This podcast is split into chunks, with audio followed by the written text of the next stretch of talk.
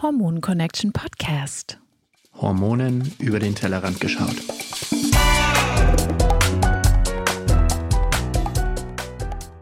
Willkommen zu einer weiteren Episode des Hormon Connection Podcasts mit mir, dem Marc. Und in der heutigen Episode machen wir den Spagat zwischen der aktuellen Thematik Ernährung und der kommenden Thematik Schlaf und Regeneration. Und zwar habe ich heute mit meinem Freund Dr. Med Lutz Kraumann gesprochen. Und Lutz hat sein eigenes medizinisches Zentrum in Rosenheim und betreut dort ganz normale Patienten, aber ist auch viel im Spitzensport unterwegs, war zum Beispiel lange Betreuer der deutschen Eishockeynationalmannschaft und arbeitet auch mit anderen Profisportlern im Bereich Regeneration, Schlaf, Messung, Ernährung zusammen und macht wirklich tolle Arbeit und ist zusätzlich auch häufig Redner und Buchautor. Und mit Lutz habe ich als erstes über das Thema Blutzucker nochmal gesprochen. Ihr wisst ja, wie viel Wert wir auf das Thema Blutzucker reden, äh, legen. Und da haben wir nochmal ein bisschen mehr im Detail nachgeschaut und dann eben geguckt, wie wirkt sich Blutzucker auf das Thema Schlaf auf, aus und haben dann nochmal ein bisschen mehr über das Thema Schlaf gesprochen. Und ähm, ich kann die Episode dir wirklich nur sehr ans Herz legen. Hab nochmal einiges auch selber lernen dürfen und mag einfach sehr, sehr gerne, wie Lutz die Sachen runterbricht und destilliert. Deswegen freue dich auf eine spannende Episode zum Thema Blutzucker, zum Thema Schlaf. Und nicht vergessen, Katjas Kurs für Coaches ist noch online, ist rausgekommen, ist im Angebot bis September noch. Also da auf jeden Fall in den Show Notes nachschauen.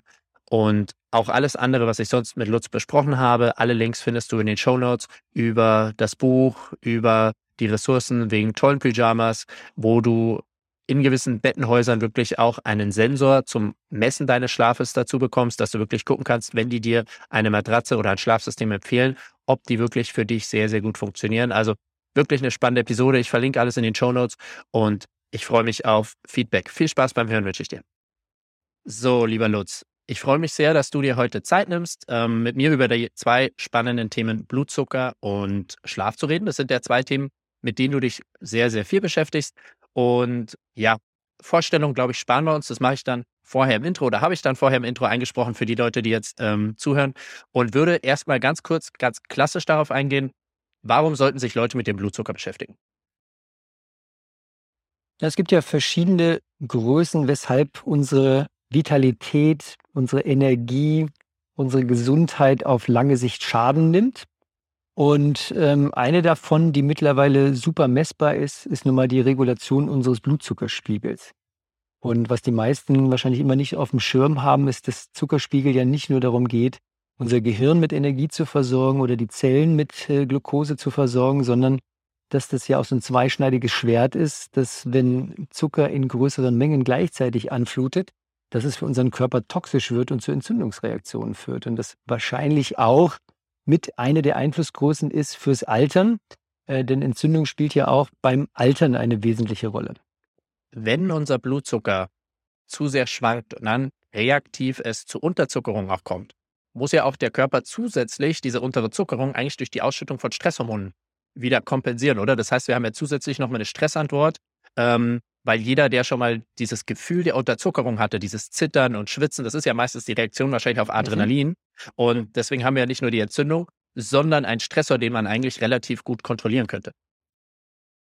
Genau, und es geht in beide Richtungen. Und wir haben schon vor wahrscheinlich 15 Jahren die ersten Versuche dazu gemacht, als diese ersten äh, kontinuierlichen Glukosemonitore auf den Markt kamen, damals noch von Medtronic aus den USA. Das war ein Riesenkasten, den wir dann hatten. Und dann hast du dir so eine Metallnadel in den Bauch gerammt und dann ist sie nach ein paar Stunden wieder ausgestiegen und dann war es super nervig.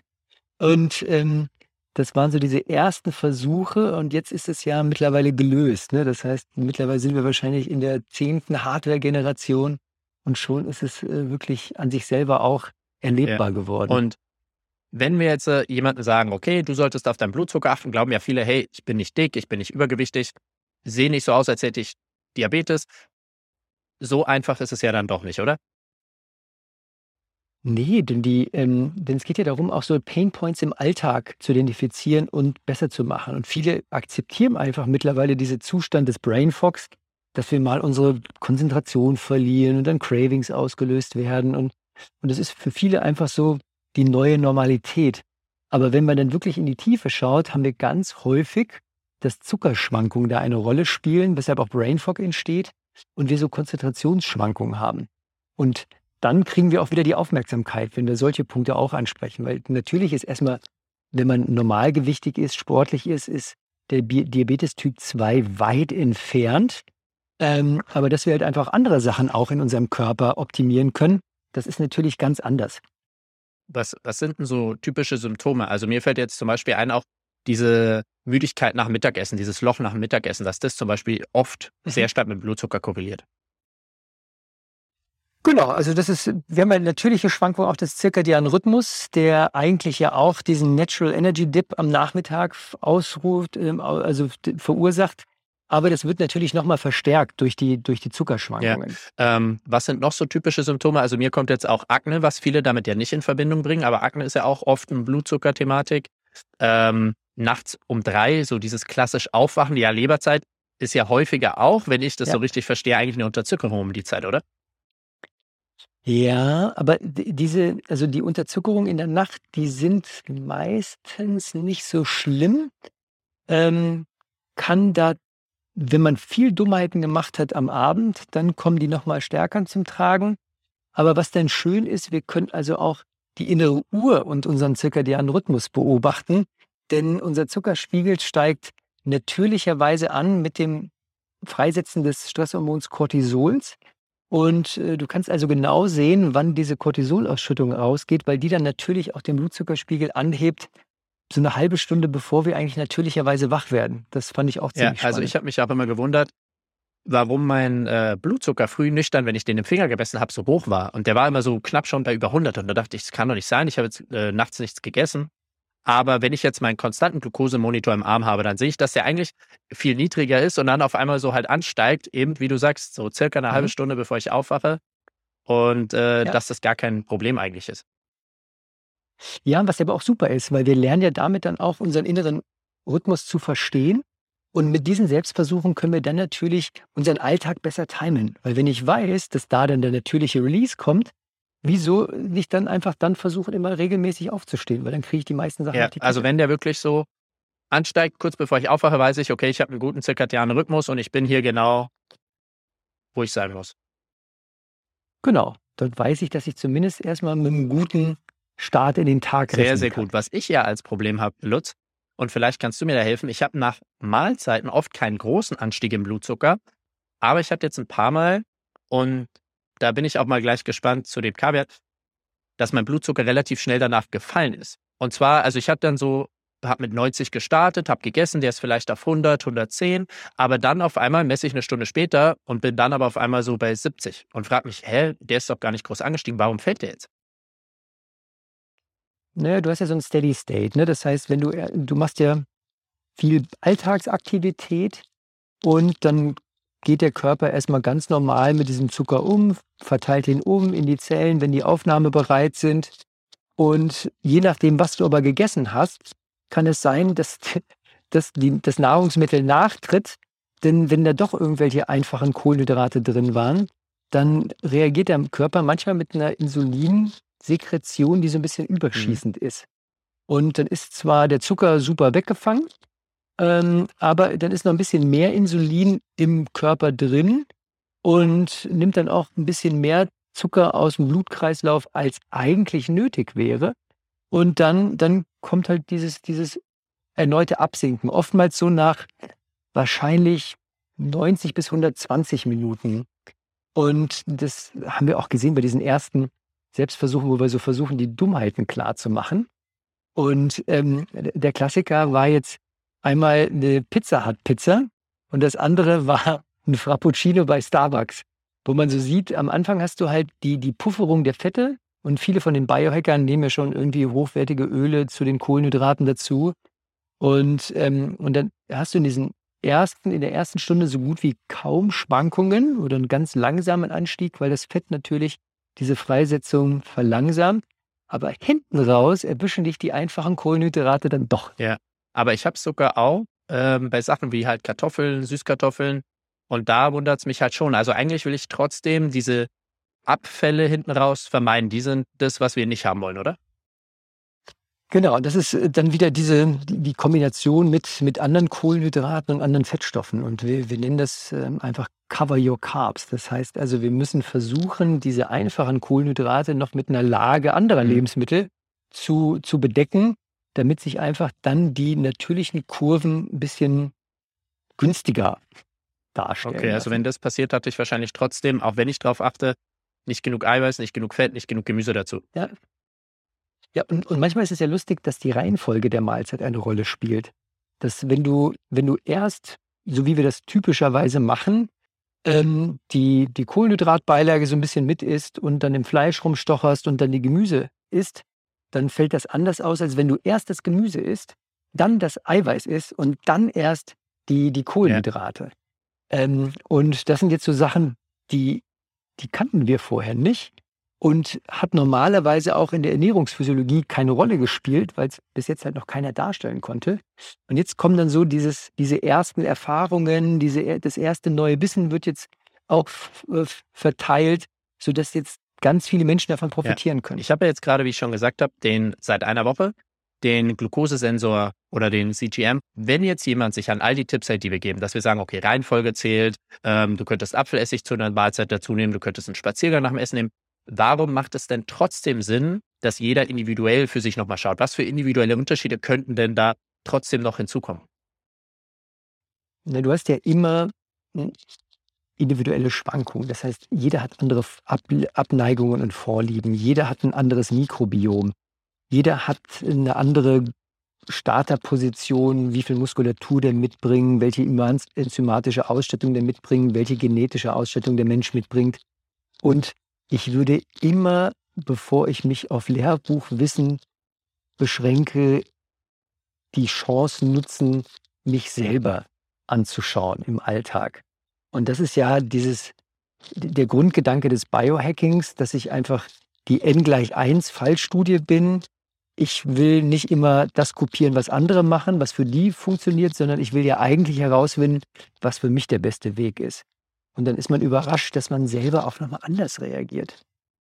Was waren durch den, ähm, durch die Arbeit nochmal, ja, Einsichten oder Insights, wo du gesagt hast, hm, das hätte ich jetzt nicht gedacht. Also manche reagieren, es ist ja zum Beispiel, was mir immer einfällt oder auffällt, manche reagieren super stark auf die Ausschüttung von Glucose bei Reis, manche aber bei Reis kaum, dafür bei Kartoffeln super stark. Also das ist mir zum Beispiel eingefallen. Gab es ja. da so Einsichten bei dir, wo du gesagt hast, ah, das ist jetzt bei mir sehr individuell, was bei anderen vielleicht nicht so ist? Ja, also diesen Transfer, der ist ja noch gar nicht so möglich, weil die, die, die Fallzahlen von den anderen Usern noch nicht so groß sind. Ne? Es sind jetzt irgendwie eine ganze Menge Fallzahlen da, aber noch nicht sauber ausgewertet. Ich glaube, das kommt jetzt, ähm, jetzt im ersten Schritt erstmal Frauengesundheit und Zyklusschwankungen, wie die sich auswirken auf, das, ähm, auf diese Ernährungsreaktionen. Und ähm, bei, den, bei den männlichen Usern geht ja jetzt gerade erst das Datensammeln so richtig los.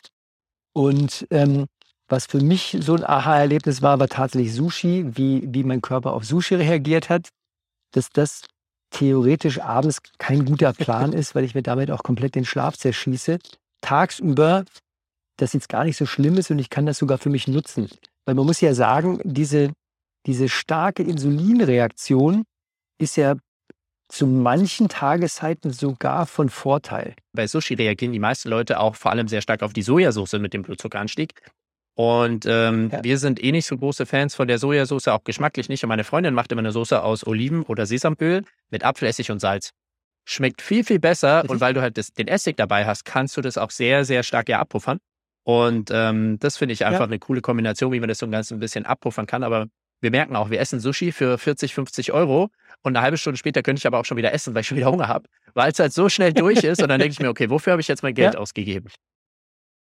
Naja, und nicht nur so schnell durch ist, sondern du hast ja dann wieder diese, diese, dieses fiese Nachtreten des Lebensmittels, das einfach die überschießende Insulinreaktion wieder zu einem Unterzucker führt.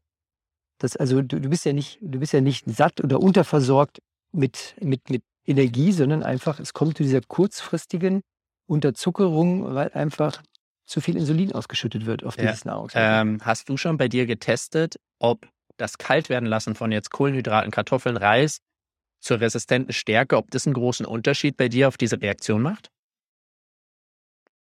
Also für die, für die Darmgesundheit ja, für den Blutzuckerspiegel ja nicht, weil was ist resistente Stärke, ist ein bisschen Ballaststoff, der dazukommt. Aber der, der Kohlenhydratanteil in der Nahrung ist ja dennoch, also ist ja, ist ja, eine Kartoffel ist weiterhin eine Kartoffel und ist wahrscheinlich ein bisschen besser für den Magen-Darm-Trakt. Aber die, dieses Glykogen, also auch die Stärke, wird ja sofort umgewandelt in einzelne Zuckermoleküle. Also daher ist das jetzt relativ irrelevant. Und ich, ich weiß nicht, ob du die, die genauen Zahlen kennst. Ich glaube, es geht ja hier um eine, ein oder zwei Prozent Umwandlung in resistente Stärke. Das ist jetzt ja, wenn anstatt 100 Gramm Kohlenhydrat plötzlich nur noch 97 und 3 Gramm resistente Stärke. 3 Gramm resistente ist schon geil für unseren Darm, aber halt für den Blutzuckerspiegel ist es wahrscheinlich im Rahmen des Messfehlers nicht ja, erkennbar. Das stimmt, das stimmt. Der konstante Glukosemonitor, den wir im Arm haben, ist ja natürlich auch nicht der einzige perfekte Marker. Also, was sind denn so anderes gesehen noch Marker, die man testen könnte, wie jetzt zum Beispiel Triglyceride, HB1C, Insulin? Wie würdest du da noch rangehen, wenn man sich nicht ganz sicher ist und eigentlich der Glukosewert im Arm jetzt erstmal gut aussieht? Ja, die, das, was wenige am Anfang verstanden haben, ist, dass der Fruchtzuckeranteil in dem, was wir essen und trinken, gar nicht mit diesem CGM-Sensor erfasst wird. Denn der Fruchtzucker wird halt anders verstoffwechselt, geht über die Leber und taucht erstmal gar nicht so als Glukosemolekül im, im, im, im Blut auf oder im, Gewebe auf. Und äh, dieser Anteil führt häufigerweise auch zu so ein bisschen Low-Grade-Entzündungen. Und ähm, da wäre der Marker, auf den ich dann schaue, oftmals die Harnsäure. Und ähm, früher hat man immer so gesagt, wenn man höhere Harnsäurewerte hat, dann muss man aufhören, Fleisch zu essen. Aber oftmals ist es einfach Alkohol und Saftschorlen, die einfach genauso eine große Relevanz haben und das übermäßige Essen von, von Obst. Und wir haben ja immer noch diese, wenn man den Menschen sagt, isst fünf Portionen Obst und Gemüse, dann denken sie, dass sie auch okay sind, wenn sie fünf Portionen Obst essen, aber halt den Gemüseanteil reduzieren. Ja, ja. Und da kann man an der Harnsäure einfach dann als, als Indikator sehen, hat das jetzt was gebracht oder nicht. Wenn es um Energiemangelsituationen geht, sind wir häufig auch überrascht, dass einfach der Ferritinwert doch deutlich erniedrigt ist. Bei Frauen häufiger als bei Männern.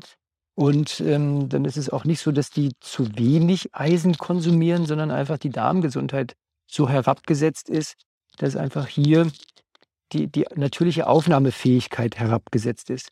Und, und dann kriegt man auch da den Energiemangel auch wieder, wieder einigermaßen nachjustiert. Weil du gerade auch schon Frauen erwähnt hast, kannst du uns da mal ganz kurz mitnehmen, was unterscheidet sich denn da bei Frau und Mann zyklusabhängig mit dem Blutzucker so ein bisschen? Ne, es geht vor allen Dingen darum, wie reagiert der Körper auf die Lebensmittel ähm, und welche hormonelle Antwort erfolgt. Wir wissen, dass ja alle möglichen Feedbackschleifen im menschlichen Körper existieren, dass die Hormone untereinander im Austausch stehen. Das ist, wenn das eine Hormon hochgeregelt wird, gibt es dann wiederum irgendwie ein anderes Hormon, was runterreguliert wird. Und der weibliche Körper macht ja in den Phasen, wo er menstruiert, ähm, zwischen, zwischen erster Blutung und den Wechseljahren, machen die ja ganz schräge zyklische Schwankungen durch.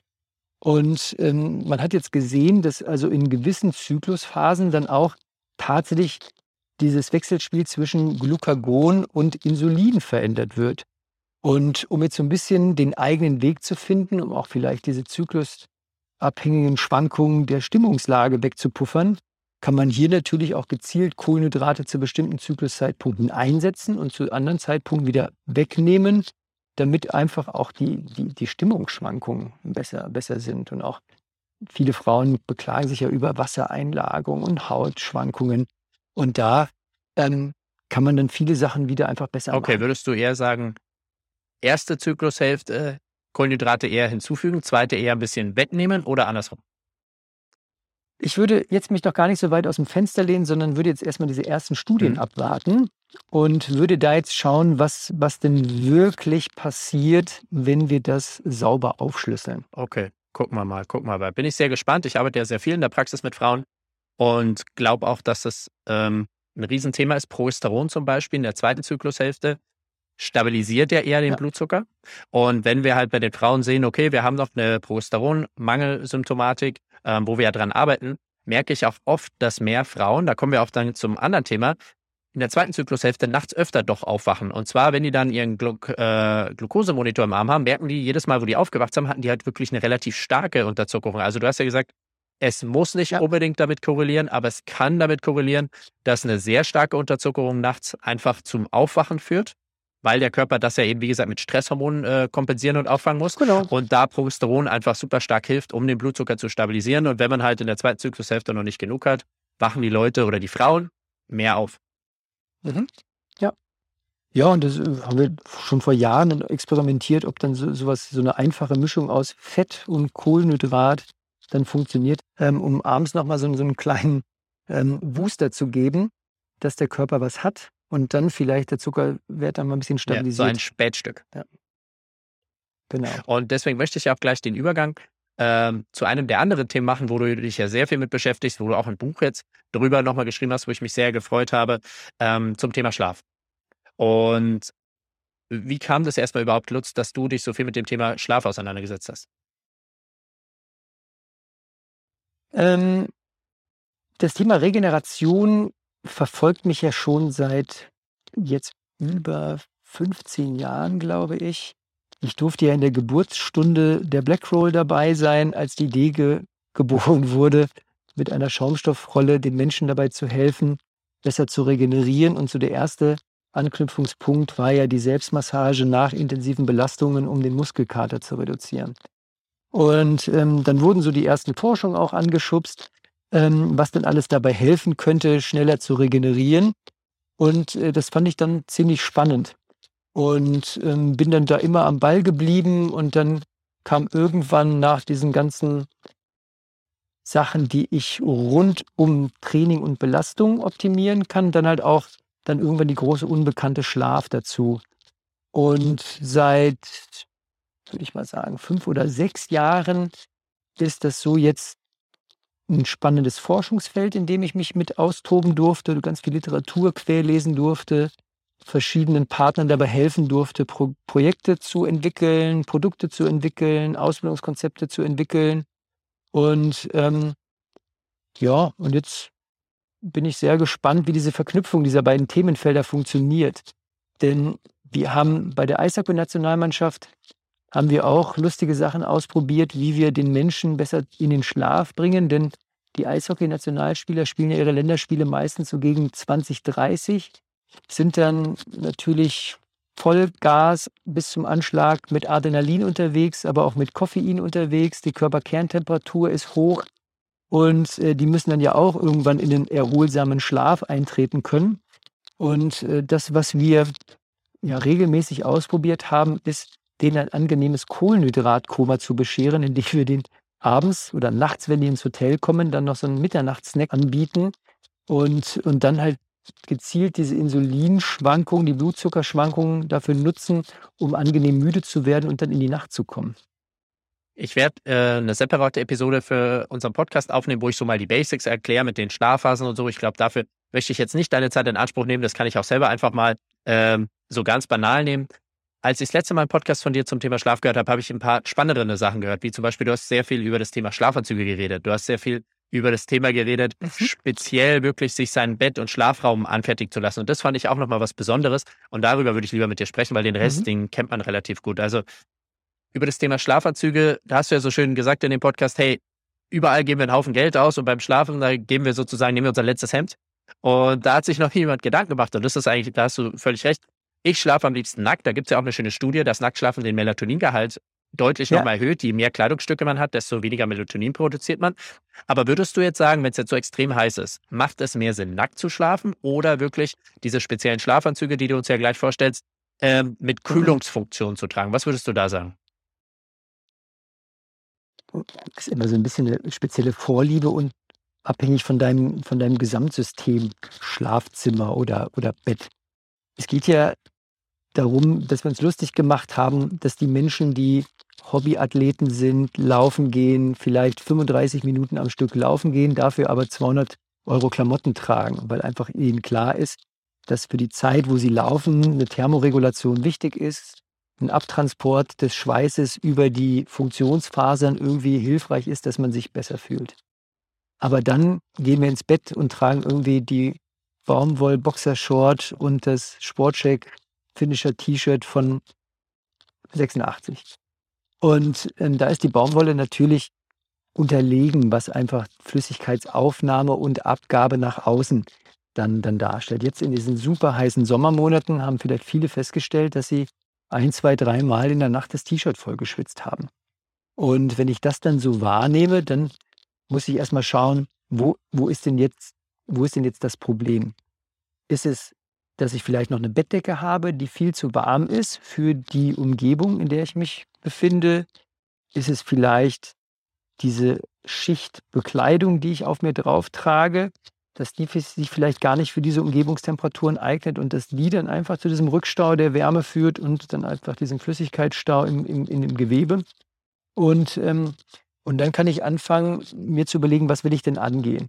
Ich würde wahrscheinlich von der Hierarchie her sagen, ich schaue erst einmal, dass ich eine vernünftige Matratze habe, wo auch Flüssigkeit aufgenommen werden kann, ohne dass es gleich wie in der Teichfolie zum fiesen Schwimmen führt. Dann auf der Gegenseite auch natürlich die Bettdecke spielt eine große Rolle und wir brauchen eigentlich, wenn man in Mitteleuropa liegt, zwischen zwei und drei verschiedene Bettdecken, um vernünftig durch das Jahr zu kommen. Und äh, dann in der dritten Line of Defense würde ich dann natürlich auch auf einen vernünftigen Schlafanzug ähm, gehen. Und auch hier wieder sind es wahrscheinlich drei verschiedene Schlafanzugkombinationen, die einem die größtmögliche Schlafqualität dann geben können. Und für die Wintermonate ist es halt etwas, was dann der Wechsel kommt von kurzärmelig und kurzbeinig auf, auf Langarm. Dann irgendwann der Wechsel der Faser. Das im, Im Wintermonaten ist es meist irgendwie mit Naturfasern und Merino-Wolle irgendwie gemischt. Und in den Sommermonaten kann man dann auf diese Naturfasern ähm, die aus so Birkenfasern gewonnen werden, setzen, die dann auch eine Funktion übernehmen können, das sogenannte Tencel.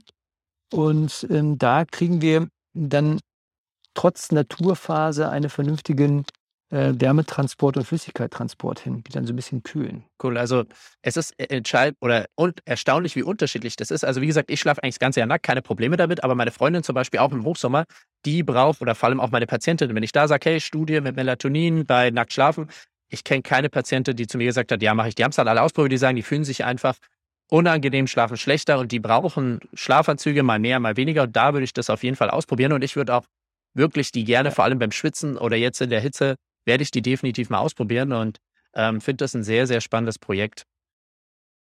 Ja, und man muss ja sagen, dass mit dem, die Melatoninproduktion ist natürlich wichtig, aber das muss ich ja tagsüber den Grundstock legen. Ne? Und das ist wie wir jetzt seit kurzem wissen, ist es einfach Exposition zur Farbe Grün aus der Natur. Das heißt, meine Melatoninproduktion ist dann am optimalsten, wenn ich tagsüber Grün erleben darf in der Natur und dann auch noch früh am Tag Lichtexposition bekomme, also gleich nach dem Aufstehen Bewegungsritual draußen an der frischen Luft machen und dann halt abends rechtzeitig die Blaulichtquellen eliminieren. Und dann habe ich einfach wahrscheinlich einen super Einfluss auf meine Melatoninproduktion. Und das okay, also ich wusste schon früh, also ich schicke all meine Patienten gleich erste Sache früh raus. Aber das mit Grün, das war mir neu. Also du würdest wirklich sagen, nochmal in den Wald zu gehen, boostet Melatonin nochmal mehr. Ja, oder zumindest halt gucken, dass ich irgendwo mir eine Grüninsel schaffe in meinem, in meinem Umfeld. Ähm, am besten draußen, dass ich diese Kombination habe. Ich habe das blaue Wellenlicht aus, der, aus dem Himmelsspektrum und dann halt aber die Farbe Grün aus der Natur, irgendein Baum, irgendeine Pflanze, äh, wo ich dann auch mal ähm, eine kurze Ruhepause einsägen kann und dann ähm, klappt es auch nochmal besser mit dem cool. Schlaf. Und einer der Faktoren, der ja aktuell auch am schwierigsten ist, ist ja einfach, für einen tiefen Schlaf brauchen wir ja auch eine niedrigere Kör Körperkerntemperatur, oder? Ja. Also das korreliert das mit Tiefschlaf und auch dadurch mit Melatonin oder eher Melatonin jetzt nicht so sehr, aber andere Faktoren? Melato genau, Melatonin ist dann, dann raus aus dieser Gleichung, weil das ist ja eigentlich erstmal nur relevant für das Einschlafen und dann als Axido äh, mhm. Antioxidant mhm. für die Nacht. Ähm, das, was ich immer schätze an meiner Kollegin Anna West, die sehr viele Profisportler damit be betreut und berät, die sagt immer, in den Sommermonaten halt abends so heiß wie möglich duschen. Dass wir also es nochmal schaffen, alle Poren zu öffnen, wenn wir aus der Dusche kommen, auch wenn wir am Anfang noch ein bisschen nachschwitzen. Aber wenn die Haut schön feuerrot ist, äh, wenn wir ins Bett gehen, dann ist natürlich die Durchblutung der Hautoberfläche so gut, dass wir einfach unseren eigenen Kühlschrank bauen. Dass wir einfach durch den Schweiß, den wir produzieren, dann die Verdunstungskälte auch nochmal erhöhen, sodass dann unsere Körperkerntemperatur effizienter absinken spannend, kann. Spannend, spannend. Ähm, du hast ja dann auch erzählt, dass du so ein tolles Erlebnis nochmal in einem speziellen Hotel in Mannheim, wenn ich mich nicht täusche, hattest mit, okay, da hattest du wirklich eine super Nacht im Hotel und hast dann gesagt, so, das möchte ich jetzt zu Hause nachbauen. Erzähl uns doch nochmal, wie war die Geschichte mit deinem eigenen ja. Schlafzimmer jetzt? Wer hat das gebaut? Was habt ihr darauf äh, gemacht? Ja. Ja, ich war ja als Verbandsarzt des Deutschen Eishockeybundes und Betreuer der Nationalmannschaften war ich viel unterwegs. Und äh, wir hatten ein Turnier in Mannheim. Und ähm, dort war ich in einem Hotel untergebracht, wo ich am Morgen aufgewacht bin und mir gesagt habe, so, boah, also so gut hast du lange nicht geschlafen. Was ja normalerweise unüblich ist, wenn man irgendwie nur ein oder zwei Nächte in Hotels verbringt, hat man ja immer irgendwie, die erste Nacht ist immer mies und dann wird es so langsam besser, dass man sich an die Umgebung gewöhnt. Und ich habe irgendwie festgestellt, dass dieses Bett, was da drin stand, das hat mir wahnsinnig gut getan. Und, ähm, und dann habe ich hinterher telefoniert und die vom Hotel haben sich voll gefreut, dass jemand auch mal widerspiegelt, dass das, was sie an Geld ausgegeben haben für dieses Bett, dass das wirklich beim, beim Kunden angekommen ist. Und die haben mir dann einfach äh, gesagt, ähm, was das für ein Bett ist, wie ich da rankomme. Und dann war es der Großhändler, war wenig hilfreich, sondern dann musste ich dann weiter auf die, auf die Forschung gehen, wo denn das Bett herkommt. Und dann habe ich gesehen, dass das aus der Schweiz kam. Und, ähm, und mein Co-Autor von diesem Buch, Endlich richtig ausgeschlafen, der Andrea Lesi, ähm, kommt aus dieser Bettenindustrie. Der hat selber von seiner Familie einen, einen Bettenhandel geerbt. Und, ähm, und der hat dann für mich ein Bett zusammengestellt. Und, äh, und da schlafe ich jetzt seit 2020 drin und freue mich jede Nacht, wenn ich nach Hause komme. Es gibt so zwei Sachen, die meine besten Investments waren. Das ist eine ist eine vernünftige italienische Kaffeemaschine und das andere ist halt dieses, dieses Schweizer ähm, Boxspringbett. Das ist einfach tatsächlich unglaublich hohe Lebensqualität. Nach wie vielen Jahren würdest du wegen trotzdem Schweiß, Schwitzen etc. die Matratze wechseln, auch wenn man versucht, die auszulüften und sowas und darauf achtet? Na, da bin ich wahrscheinlich der falsche Ansprechpartner. Das weiß der, das weiß der Andrea Lesi besser. Ähm, ich habe eigentlich so alle sieben Jahre ungefähr die Matratzen bisher gewechselt und ähm, bin jetzt mal gespannt, ob das dann auch mit diesen höherwertigen auch so ist. Die kann man immer mal wieder reinigen lassen ähm, und auch mal die Bezüge halt auch machen lassen. Ähm, aber ich kann dir noch nicht genau sagen, wie das jetzt mit diesen neuen Produkten ist, ob die vielleicht ein bisschen länger halten oder ob man die ja. auch früher austauschen Was ja unsere Großeltern noch gemacht haben, wirklich, wenn Sonne war, Bettdecken raushängen und mal aus, dass die Sonne das desinfiziert und so, dass das wirklich trocknen kann, weil wir ja wirklich, wie viel verlieren wir jetzt in der Hitze wahrscheinlich nachts mit Schweiß? Was glaubst du so, wenn also ehrlich gesagt, so zwischen 300 und 500 Milliliter sind das. Ne? Ähm, also wenn man sich überlegt, dass man einfach mal eine, eine, Dose Cola in sein Bett reinschüttet, dann ist das schon fast Ja, ein und äh, ich versuche dann meinen Patienten auch zu sagen, hey, du musst die Sachen, vor allem am Wochenende, wenn es jetzt so warm ist, raushängen, dass das wirklich mal durchtrocknet. Und das macht ja heutzutage keiner ja. mehr. Ja, und du hast ja auch noch diese ganzen Milben, die sich da drin verfestigen. Also da, das ist ja so immer so ein zweischneidiges Schwert. Einerseits sind die Kunstfaser natürlich einfacher, weil die, die kannst du waschen, in den Trockner schmeißen, ohne dass die tot gehen. Ähm, und da bleiben auch weniger Milbenrückstände zurück. Bei den Naturfasern ist natürlich eher diese dauerhafte Keim- und Besiedlung dann ein größeres Problem. Da hilft halt dann die Sonne auch ein bisschen mit desinfizieren. Wenn du die mal den ganzen Sonntag schön in die Sonne hängst, genau. dann Sauber, genau, da geht er wieder viel ja, tot. Definitiv, ja. definitiv. Eine persönliche Frage noch, Lutz. Du misst ja auch viel Schlaf. Machst du das immer noch mit dem äh, mobilen EKG? Nee, also für uns ist immer der Startpunkt dieser Reise der Schlafoptimierung nach wie vor das EKG, weil es einfach viel genauer ist.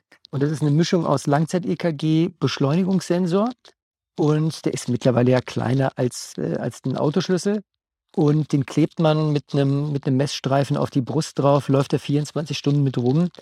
Und ähm, das ist von diesen ganzen Algorithmen und, und Aussagenkraft noch viel, viel höher weil wir einfach mit 250 Datenpunkten pro Sekunde messen. Und das ist im Vergleich zu den herkömmlichen Trackern vier bis fünfmal mehr Datenmenge und damit natürlich die Auflösung und die Genauigkeit viel besser. Und diese optischen Sensoren haben ja immer noch das Problem des Streulichts, wenn wir einfach uns ein bisschen mehr bewegen und der ein bisschen nur sich auf der Haut bewegt, der Sensor, dann kommt da viel Datenmüll bei raus. Und das ist, wenn wir einfach die elektrischen Signale nehmen im Vergleich zu den optischen, ist es nochmal einfach eine andere Liga. Wenn jetzt jemand sagt, boah, das klingt unfassbar spannend, ich möchte es machen. Geht das nur eben in Zusammenarbeit jetzt mit dir oder wie wäre das denn für einen Laien möglich, wenn jemand sagt, hey, ich möchte es mit irgendjemandem zusammen machen?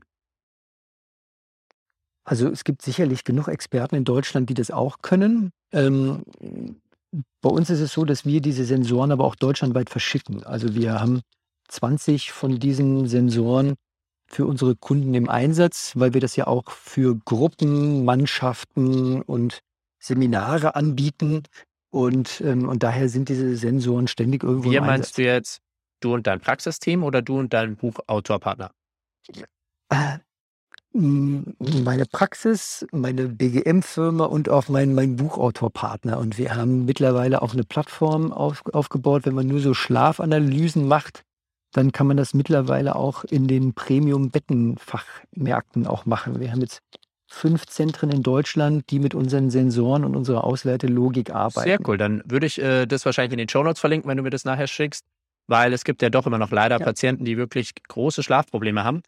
Und du hast ja da wirklich viele gesehen. Und da das konstant ist, glaube ich, passt das schon bei ihr. Also ich habe noch niemanden gesehen, der so wenig Tiefschlaf hat und aber bis zu vier Stunden REM-Schlaf jede Nacht. Die hat jetzt mal durch ein paar Tipps, die wir jetzt gemacht haben, kommen wir mal auf so 30, 40, 50 Minuten Tiefschlaf. Aber eigentlich hat sie keinen Tiefschlaf und vier Stunden REM-Schlaf. Jetzt sag du mir, Mhm, Die Frage Nummer eins, die Frage Nummer eins, die man stellen muss, was ist ihr Ruhepuls? Weil der, die, diese ganze Algorithmik der, der HRV-Analyse und Schlafanalyse basiert auf der Annahme, dass Tiefschlaf dann existiert, wenn der Herzschlag und die Atmung sich synchronisieren in einem Verhältnis 4 zu 1. Vier Herzschläge auf einem Atemzug. Und wenn jetzt aber der Ruhepuls unter 48 sinkt oder sie eine relativ kleine Lunge hat, dann wird das nicht zusammengehen. Selbst die Hardcore-Boteco-Atmer, die ja sagen, tagsüber atmen sie mit 5,5 Atemzüge pro Minute, wenn man die dann misst, dann haben die nachts auch eine Atemfrequenz von 12. Und mit 12 Atemzügen kann man halt nur 48 Herzschläge haben. Und wenn der Ruhepuls mal unter 48 geht oder ich schneller atme, dann, dann taugen diese ganzen Algorithmen nichts. Und dann muss man dann doch auf das EEG-Signal gehen, was dann wiederum dazu führt, dass wir gar nicht mehr schlafen. Sondern dann würde ich, dann würde ich eher auf die subjektive Einschätzung der Menschen wieder, wieder Okay. Wert geben. Weißt du, was deine Freundin für einen Ruhepuls hat? leider nicht. Okay, aber dann ist es eine, dann ist eine Ruhepulsgeschichte. Dann müsste man einfach mal schauen, was, was hält den Puls, in, was hält den Puls am Gange. Und ähm, dann ist es ja oftmals das, was wir gegessen und getrunken haben, ähm, dass da irgendwo noch eine Unverträglichkeit existiert. Okay, dann schaue ich da nochmal drauf. Sie fühlt sich auch oft eigentlich relativ gut. Also es ist, und sie träumt aber auch wirklich sehr, sehr viel und sehr lebhaft. Also, dass sie viel REM-Schlaf Mhm. hat, kann ich mir eindeutig vorstellen. Und was bei ihr der Fall ist, Mhm. sie kann, egal wie heiß es ist, nicht ohne Socken einschlafen. Und wir haben ja schon gesagt, wir brauchen eine Mhm. niedrige Kör Körperkerntemperatur, um in den Tiefschlaf zu kommen. Und ich denke mir immer, vielleicht ist das so ein bisschen auch ihre Thematik, weil sie immer mit Decke, immer mit Socken schläft, egal ähm, wie warm es auch ist. Ja, und das ist halt so ein Anker, ne? Das heißt, das ist wie bei mir, wenn ich irgendwie gestresst bin, dann muss ich mir Ohrenstöpsel reinmachen, um in den Schlaf zu kommen, weil das so mein Anker ist. Jetzt, jetzt habe ich meine Ruheinsel. Ähm, und vielleicht kann man irgendwie einen anderen Anker finden, dass sie trotzdem in die Ja. Nacht kommt. Ähm, letzte Frage, weil du ja dann auch wieder los musst, um Patienten zu sehen. Ist noch irgendwas in eurer Forschung, in euren Experimenten mit Profisportlern oder auch mit normalen Patienten, da nochmal irgendwas rausgekommen mit Schlaf, wo du gesagt hast, das hat dich überrascht? Oder dieser Tipp, dass der hilft, hat dich überrascht oder das ist noch nicht so bekannt? Gibt es da noch irgendwas, was du den Leuten mitgeben möchtest? Natürlich empfehle ich jedem, dein Buch zu holen. Kann ich nur sehr, sehr empfehlen. Wir verlinken es auch in den Show Notes. Aber gibt es da noch irgendwas, was dich in letzter Zeit Mhm. überrascht hat? Mm, Das, das, was uns überrascht hat bei den, bei den Lebensmittelunverträglichkeiten oder nicht Unverträglichkeiten, sondern Lebensmittelreaktionen, dass wir es immer wieder gesehen haben, dass wenn Menschen abends Geflügel gegessen haben, dass sie dann schlechter geschlafen haben, als wenn sie das Geflügel tagsüber gegessen haben. Und wir haben versucht, die Literatur herauszufinden, weshalb das so ist, aber wir haben es noch nicht gefunden. Ähm, also es ist noch nicht so ganz klar, weshalb manche Menschen abends Geflügel schlechter verwerten können ähm, als, als tagsüber. Und falls das jemand weiß, würde ich mich gerne darüber freuen, wenn die Schwarmintelligenz auch mich schlauer macht. Also du hast bei einigen Leuten festgestellt, wenn die abends Hähnchen gegessen haben, dass die dann schlechter, also der Ruhepuls länger mhm. erhöht war. Genau, und auch die Schlafqualität schlechter war. Und das, das findet man in der Literatur auch, aber man findet die Literaturquelle nicht. Das ist das, was ich, was ich schräg finde. Und natürlich jetzt in der Covid-Zeit war, dass wir, wir brauchen ein relativ großes Maß an Alltagsaktivität, um vernünftig schlafen zu können. Und damit die Schlafarchitektur sauber aufgeteilt ist in Tiefschlaf und Traumschlaf, müssen wir dann immer mal wieder gezielt auf Belastungsspitzen setzen. Denn ansonsten leidet irgendwann der Tiefschlaf darunter. Und vielleicht wäre das auch nochmal was, was du mit deiner Freundin ausprobieren kannst. Mal ein ordentliches Hip-Training machen und sie mal ordentlich gegen die Wand fahren, um zu gucken, was dann in den nächsten zwei Nächten passiert. Ah, okay. Also nicht nur, was du ja gesagt hast, so diese 6000 Schritte, die wir brauchen für die Gehirngesundheit, ja. sondern wirklich auch mal auspowern, Gas geben. Ja. Ah, okay. Also genau. du würdest so sagen, auf täglicher Basis brauchen wir mindestens 6000 Schritte, wenn ich das richtig in Erinnerung habe. Genau, und dann ungefähr. so ein paar Mal pro Woche so 20 bis 45 Minuten Gas geben, je nach individueller Situation und allem. Genau, genau. Erstmal den eigenen Trainingsstand überprüfen und dann natürlich immer erstmal besser bewegen als, als mehr bewegen. Und aber mit einfachen Bewegungen dann auch mal gucken, wie kriege ich denn den Puls mal richtig bis zum Anschlag. Und das können Hampelmänner sein auf der Stelle oder einfach Liegestütze oder Burpees, was auch immer. Es geht nur darum, 15, 20 Sekunden richtig Vollgas zu sprinten und den Puls und den Blutdruck mal richtig nach oben Also da könnte man auf dieses Tabata-Intervall nehmen mit 20 Sekunden Pause. Ja. Das, das wäre der Klassiker. Seven-Minute-Workout oder ein Tabata-Protokoll, das empfehlen wir auch. Okay, Lutz. Vielen, vielen lieben Dank für deine Zeit. Ich kann jedem nur dein Buch sehr, sehr empfehlen. Ich wünsche dir noch einen wunderschönen Tag. Ich verlinke alles.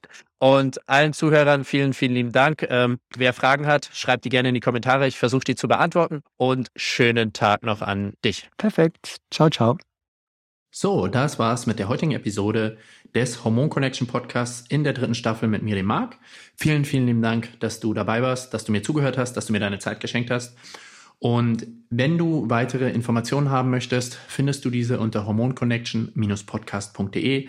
Dort findest du alle Ressourcen, sei es Buchempfehlungen, sei es Online-Produkte wie die Nebennierenkur, sei es alle aktuellen Infos. Wenn du noch mehr Infos zu dieser Episode haben möchtest, schau einfach in die Show Notes. Dort verlinke ich immer alle erwähnten Produkte, alle erwähnten Ressourcen, wo du nachgucken kannst. Und solltest du Feedback oder mögliche Fragen oder ja, Vorschläge für Podcast-Episoden haben, schreibt mir die gerne. Ich lese mir das immer durch. Ich kann dir nicht versprechen, dass ich die Zeit habe zu antworten, aber ich schaue es mir zumindest an und überlege, ob das etwas Sinnvolles ist, was ich mit in den Podcast aufnehmen kann. Und jetzt erstmal wünsche ich dir einen wunderschönen Tag.